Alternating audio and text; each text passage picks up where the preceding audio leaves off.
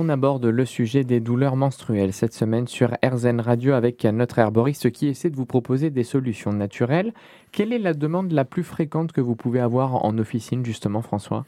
Alors la plus fréquente, c'est des femmes euh, jeunes euh, qui ont des douleurs invalidantes euh, chaque mois et qui en fait leur demande principale c'est de ne plus avoir recours à des anti-inflammatoires et pouvoir continuer une vie normale en, en prenant un traitement naturel et donc euh, des plantes.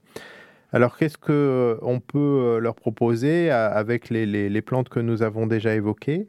Eh bien, on peut leur proposer, par exemple, une tisane dans laquelle on aura mis du gâtillier, de l'alchémie, de l'aquilée euh, millefeuille et de la mélisse. Euh, il y a des plantes qui sont pas très agréables en termes de goût, comme par exemple l'alchémie, ça n'a rien de merveilleux. Par contre, euh, l'aquilée, c'est un peu amer. Par contre, la mélisse, c'est assez agréable, c'est un petit goût citronné. D'ailleurs, ça s'appelle la, mélisse citronnée.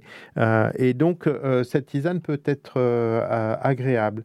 Il y a aussi la possibilité d'avoir recours, si on n'est pas très tisane, à ce qu'on appelle des teintures mères ou les, extraits de bourgeons, donc de framboisier d'érel et les teintures mères, eh bien, on va les trouver pour toutes ces plantes, euh, que ce soit le gâtillier, l'aquilée, la mélisse, tout ça existe euh, en, teinture mère. Donc c'est une c'est une alternative, on va dire, euh, à la tisane, ou alors on peut faire un, jour la tisane et puis un autre jour utiliser des teintures mères.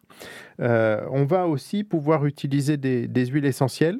Et parmi les huiles essentielles, ben, le basilic tropical et le kéla sont, sont deux choix intéressants et euh, on va cette fois les diluer dans une huile végétale, un véhicule, euh, l'huile d'abricot, et nous, nous préférons proposer des huiles essentielles diluées euh, dans une huile végétale en application cutanée et ne pas avoir recours à la voie orale avec ces, huiles essentielles. Et la voie cutanée est très pratique, il suffit de se masser le, le bas-ventre et on peut le faire plusieurs fois par jour, jusqu'à quatre fois par jour s'il le faut, pour calmer les spasmes douloureux il faut toujours, à chaque fois qu'on utilise des, huiles essentielles diluées dans une huile végétale, faire un petit test de dermotolérance. En général, euh, on le fait euh, sur euh, le pli du coude, donc à l'intérieur du bras. Et on attend quelques heures, voire une demi-journée, voire une journée si on veut, pour voir qu'il n'y a pas de réaction, s'assurer qu'il n'y a pas de réaction. Les, huiles essentielles sont souvent un petit peu allergisantes. Il y a des gens qui réagissent très vite. Donc, il faut s'assurer qu'il n'y a pas une allergie avant d'en appliquer sur une surface un peu plus importante euh, du corps. Voilà. Donc, la combinaison, en fait, d'un traitement oral en tisane ou en teinture mère et d'un traitement local avec des huiles essentielles antispasmodiques est quelque chose qui, en général, fait beaucoup de bien. Au moment des règles, on a des pertes de sang qui sont parfois importantes. Est-ce qu'on peut essayer de solutionner ça ou du moins de pallier au manque que ça peut générer? Alors, il y, a deux solutions. On peut euh, ajouter euh, à sa tisane ou à, son cocktail de teinture mère une plante qu'on appelle la bourse à pasteur, euh, qui est connue pour son effet justement quand il y a beaucoup de pertes de sang pour les limiter un petit peu. Et puis, l'inconvénient de ces pertes de sang, bah, c'est qu'on perd du fer et on a besoin pour reconstituer euh, sa réserve sanguine eh ben, d'un apport de fer et euh, de vitamines.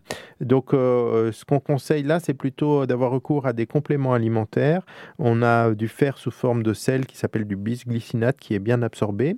Si on veut prendre du fer directement issu de la plante, ben, l'ortie est très riche en fer. La spiruline, qui est une, un micro-organisme qui contient beaucoup de vitamines, de minéraux, contient aussi beaucoup de fer. Et puis, ne pas oublier les vitamines B, du groupe B, les oméga 3 qui peuvent être intéressantes euh, dans ce cas-là. Et rapprochez-vous de votre herboriste pour avoir de bons conseils.